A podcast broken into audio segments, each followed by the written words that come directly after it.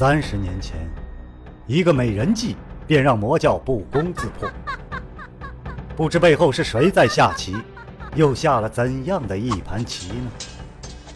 身世、门派、兴亡，是阴谋还是预言？当命运之海向自己奔流而来，又当如何抉择呢？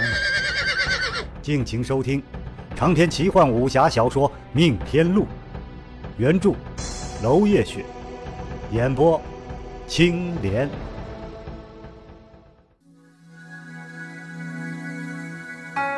第一章：奇画迷局。天下纷纭，光阴如梦。承平日久，武林中人早已不知何为垂名，那些只是遥远的故事而已。就连昔日赫赫有名的武林五大世家，如今也是名不副实。韩家早已没落除名，而柳家此刻只有萧墙之乱而已。云州城内最好的万兴酒楼。此刻早已是满座，坐的自然是江湖人物。一墙之隔，却是另有天地。软玉温香，胭脂成型，乃是名震一方的点红阁。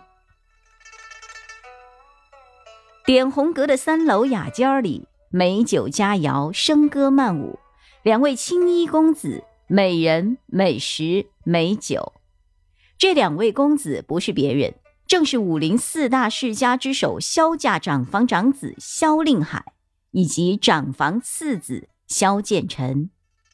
萧剑尘以红拥翠，万花丛中自风流。见大哥鱼鱼君子，笑一声招呼道：“大哥，喝一杯。”萧令海果断的摇摇头：“别光顾着喝酒，听听隔壁的动静。”萧剑尘华丽丽的饮完了杯中酒，哼，隔壁穆家的二公子，身边似乎全是县妹小人呐。你说这穆老儿也真是够偏心的哈，大哥，给这穆清风的个个是人才，给这穆子爷的全是一帮废物。嗨，萧凌海一笑，哼，别急着说别人啊，先看看你自己身边。萧剑尘果真左右望了一望，红粉成型啊，一伸手。揽住了一个腰肢最细的家园，哈哈大笑。都来了，点红阁了，大哥，难道不听听诗诗姑娘的小曲儿？诗诗姑娘，别理会那些没趣的人，来来来来来来来看这里，看这里，赏赐大大的有啊！众家人心领神会，一起媚笑。在丝竹声起之后，便见一位红衣佳人上前，道了个万福，手腕一动。红丝绳穿着的六连弹板便开始有节拍的打奏起来，甜甜一笑，两位公子，小女子献丑了。这佳人十五六岁，看鲜红的石榴裙，整个人柔柔软软，肌肤如雪，脸颊圆圆，双目如水晶般的透亮，一派天真烂漫姿态。也不知风尘之地怎么会有如此不谙世故的女子。萧剑尘手疾眼快，夺了弹板，桀笑道：“来来来，让我来。”他掂在手里敲了敲，毫无异样，便嫌弃的撒手了。这毕竟是女子的器物呀。萧剑尘他是不屑用的，于是直接从怀里掏出了一条银尺，敲了一下桌子，声音竟然极其清脆，问道：“姑娘可以吗？”公子随意。这么一大条银子拿来拍桌子打节拍，何诗诗自然是梨涡浅笑，眼波荡漾了。萧凌海微微一笑，自己的这个弟弟精才丰溢，却不拘于什么，全家人都拿他没有办法。这次来点红阁落脚也是他的主意。本来这练武之人，尤其是世家之子，青楼二字是提都提不得的，不料萧剑臣却丝毫不避。硬是拖着他前来，而萧家又是一贯的哥哥拗不过弟弟，于是萧令海也只能认栽同行。萧令海的目光渐渐地被墙上的一副工笔牡丹所吸引。这副牡丹色韵千层，富贵雍柔，极其的讲究章法，边上的题词却是疏狂放纵、似草似形。这结构虽不好，格气却是远远超于画境的。再来看看题词为“万万花中第一流”，这与寻常的花开富贵之类也是大相径庭的。看起来这幅画是有人拜托名师所画，却是自己提了词专程送人的。这画卷早有一段年时了，那画卷上的题字“戊辰年丁未”应该是可信的，而戊辰年距现在已经是有三十年的时间了。究竟是什么人，让三十年前的画出现在了这儿？而这画上毫无微尘，是刚挂出来的，保存也是极好的。而这幅画的主人，三十年前那位。光艳动天下的佳人，早已埋没随百草，红颜白骨，归为尘埃了。萧令海心情复杂的掀开了画卷，露出下头的墙面，嘿，果然有一方略小的浅浅白色，这证明此处之前是常挂着另外一幅略小的画卷的。联想到临行前父亲的欲言又止，萧令海望了一眼弟弟，心想。弟弟坚持撇开宋叔叔他们来到点红阁，难道是因为他知道了些什么？丝竹不断，何诗诗的歌却是一顿，双颊飞满了红霞。倒不是因为两位俊朗的公子盯着他，而是他会的就是那么几首曲子，此刻已经唱完了。但萧建成根本没有让他停下来的意思，于是乎。他只好从头再来了一遍。停停停停停停停！萧建成嘴角一抹笑：“怎么说？当年那位万万花中第一流的佳人，她的古琴也是咱们点红阁的唐虞人教的呀。我还以为点红阁的姑娘也会和唐虞人一样，个个色艺双全呢，这就唱不下去了。哎呦，好生失望呀！受赏吧。”雨涵讥笑。手中的银尺更是随手一掷，直冲何诗诗而去，仿佛真是赏赐一样。这银尺速度并不快，但是何诗诗却是双眉一紧，罗袖动香，回旋五步，硬是用手中的一丈红绫缠住了银尺，这才俨然一笑，双手捧着呈上前来。萧公子客气了。小女子技不如人，愧受厚礼。何诗诗盈盈下拜。小女子所长并非是曲，而是琴。如果萧公子不嫌弃，小女子自当献丑，为公子弹奏一曲。萧剑臣接过银尺，附耳笑道：“点红阁的虞美人，当年擅长的可就是琴呐。”我当然知道，姑娘弹琴比唱曲好，可是不叫你唱曲我怎么能拿出这银尺为姑娘你击节叫好呢？顺便，诗诗姑娘，你那袖子里的宠物，是被吓着了吧？何诗诗掩口轻笑，哼，萧公子的银尺也太吓人了，我的宠物小白早就想逃了。说到这儿，一抖袖子，一条小白蛇便缠上了指头，舌头仍然是抖抖嗦嗦，显然是惧怕那条银尺。肖建成似乎也是拌嘴，手指搭上了这小白的舌头，随意的很呢。倒是小白极不安，拼命想躲开。告诉我，诗诗姑娘。隔壁的那只疯子，哼哼，是不是也是你的宠物啊？嗯。何诗诗微微一低头，含羞道：“那是我姐姐的宠物，她就喜欢那些长得奇奇怪怪的毒虫。我的宠物只是一只只可爱的很，才不是那样呢，是不是啊，小白？”轻抚小白。安抚着自己的宠物，回顾一笑：“萧公子，能不能请您把那个随侯尺收起来？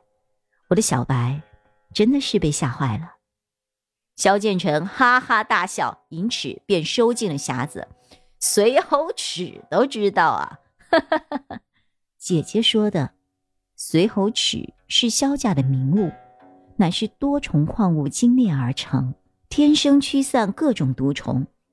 萧建成来了兴致，嘿，石榴姑娘，你可真是冰雪聪明啊！我都还什么都没说，你就报出了我的真实身份。那呵呵，让我来猜一猜，你姐姐叫谢兰环，那么你就叫谢红谢红衣。何诗诗轻启朱唇，甜甜笑道：“好名字，鸳鸯相对玉红衣。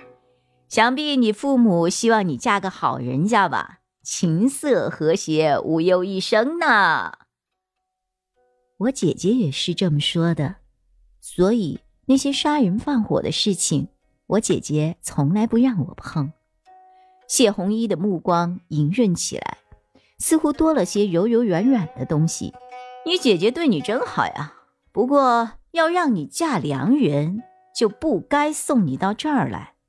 姐姐的安排自是有她的道理的。谢红衣低了头。双手轻轻揉搓着裙角，这是什么道理呢？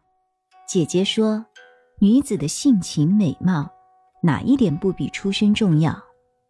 女子多的是至情至性，只求一心之人，吃糠咽菜也无怨无悔。这天下男子求女子何等容易？真有那一心喜欢的，说什么也得娶了去。”说得好，只可惜世人多有故见呀。虽然说眼里全是佳人角色，心里却嘀嘀咕咕他们的身世。这花街柳巷里出来的姑娘，哪怕四德具备，讲究的人家也不敢明媒正娶的，最多也只是做妾的命啊。谢红衣叹了口气：“是啊，当年的天下第一美人直落星。”他的情就是这儿的唐夫人教的，他被亲家的公子苦苦追求，谁人不羡慕啊？如果能嫁入亲家，那也是一段佳话。可惜亲家不同意，这便没成了。萧建成却是一笑：“传说归传说，估测这美人的行事作风，恐怕也是他自己不愿意嫁入亲家。”亲家公子对他也只是单相思而已。想一想，毕竟这位美人迷倒的都是武林之巅的人物啊，区区一个世家公子，他还真未必入眼。所以，这位佳人离世之后，天下第一美人的名头就一直空缺。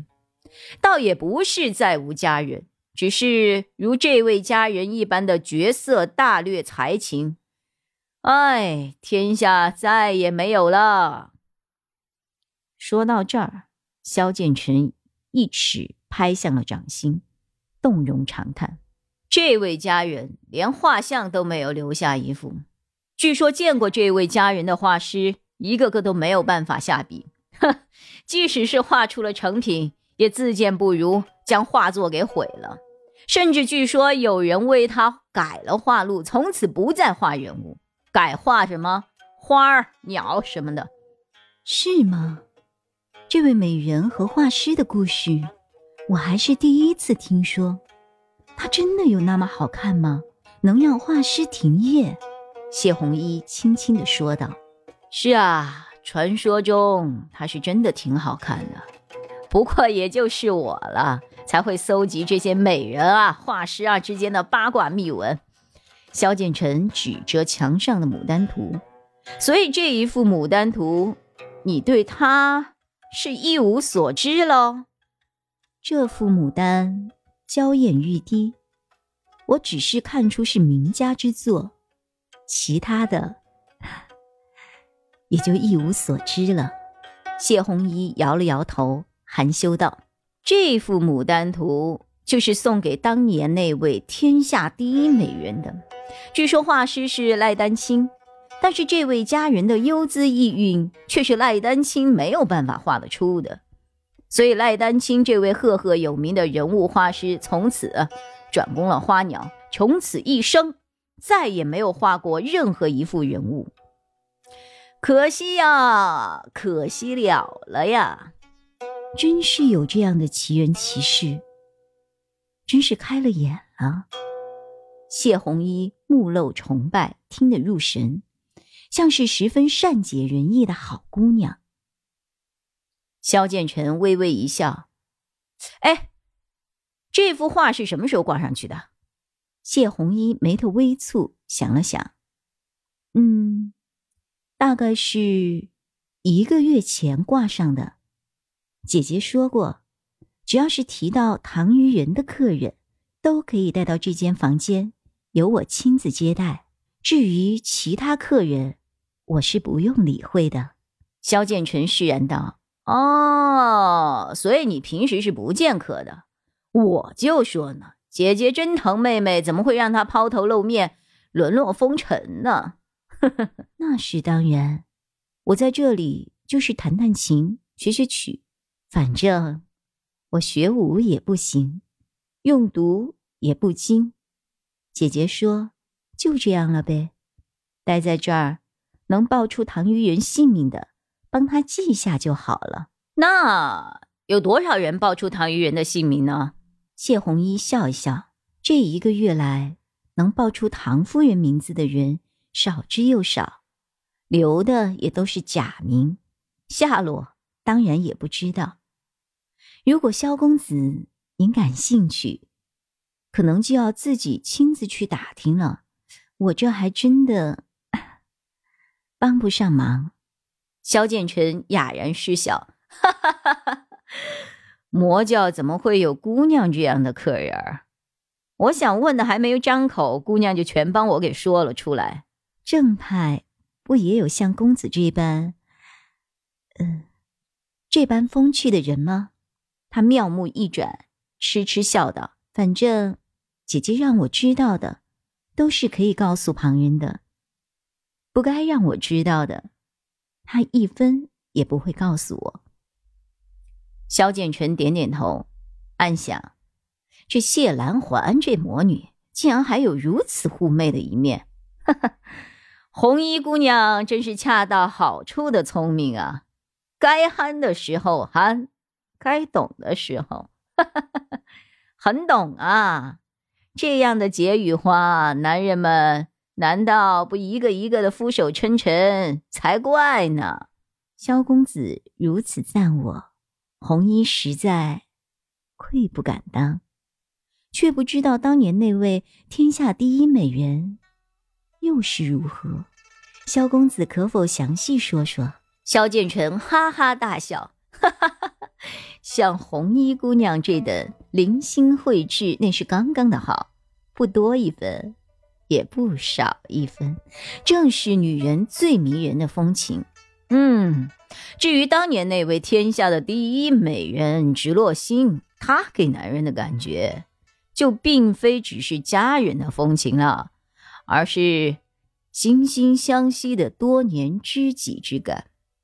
更难得的是啊，上至列土之侯，下至草野之民，凡是见过他的，都无一不视他为此生的知己啊。所以拼将一死酬知己，愿意为他死的人那多着呢。你说这家人几世几代才能修出这么一个呀？啊！谢红衣脸上顿时失去了几分厉色，顿了一会儿。勉强笑道：“ 小女子果然是远远不如了。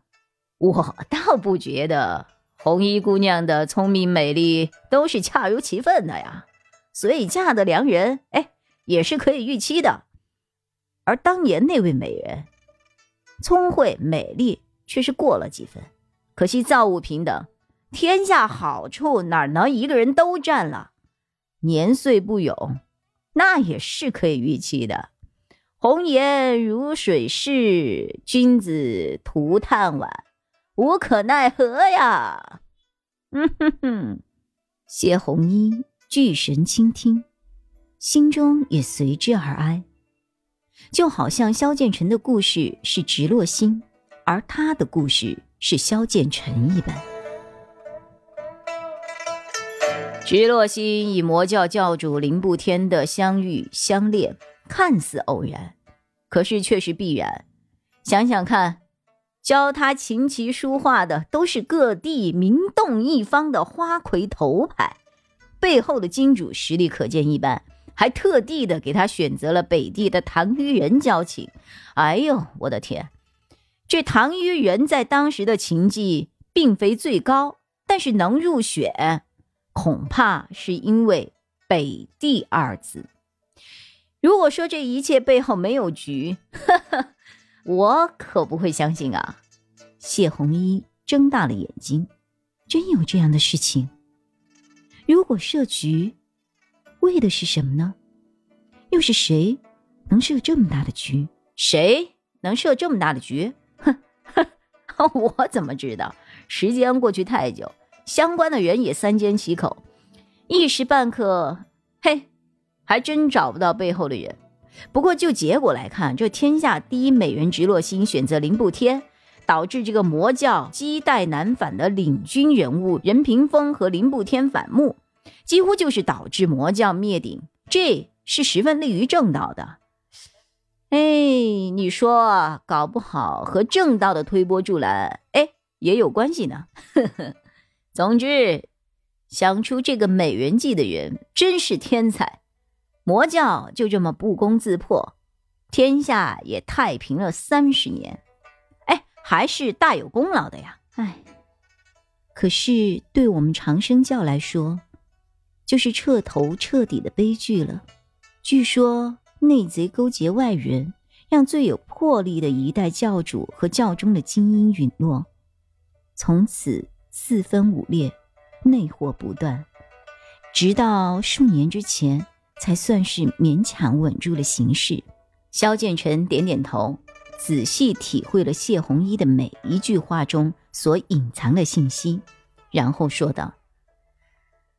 这形势初定就大举而出，违反常理，所以你们在找三十年前失去的重要之物喽。谢红衣愕然，随即莞尔一笑：“萧公子，你说笑了。小女子真的不知道圣教的动作，若不是听您一说，我都不明白姐姐为何突然出现在这儿。”萧建成银尺拍掌道：“哼，红衣姑娘，你这就不对了哈！我对你是倾囊相告，你却藏着掖着不肯告诉我啊！”谢红衣羞红了脸，咬着嘴唇：“萧公子，我真的一无所知。不过，也许有其他人知道，这个人就是唐夫人直落星当年的情诗哦，他。”在哪里呀？萧建成笑盈盈地注视着谢红衣，谢红衣脸一红，收了笑容，半是为难地说道：“呃，唐夫人身居幽谷，闭门谢客，一年中只有三天能见外人，也就是从今天起这三天，而此去路程是需要一天的。萧公子真心要见萧建成。”眉头皱了起来。你说之前也有人想去拜访唐玉人？谢红衣两颊绯红，美目清亮，微一思索，这一个月确实有三位贵客提到过唐夫人。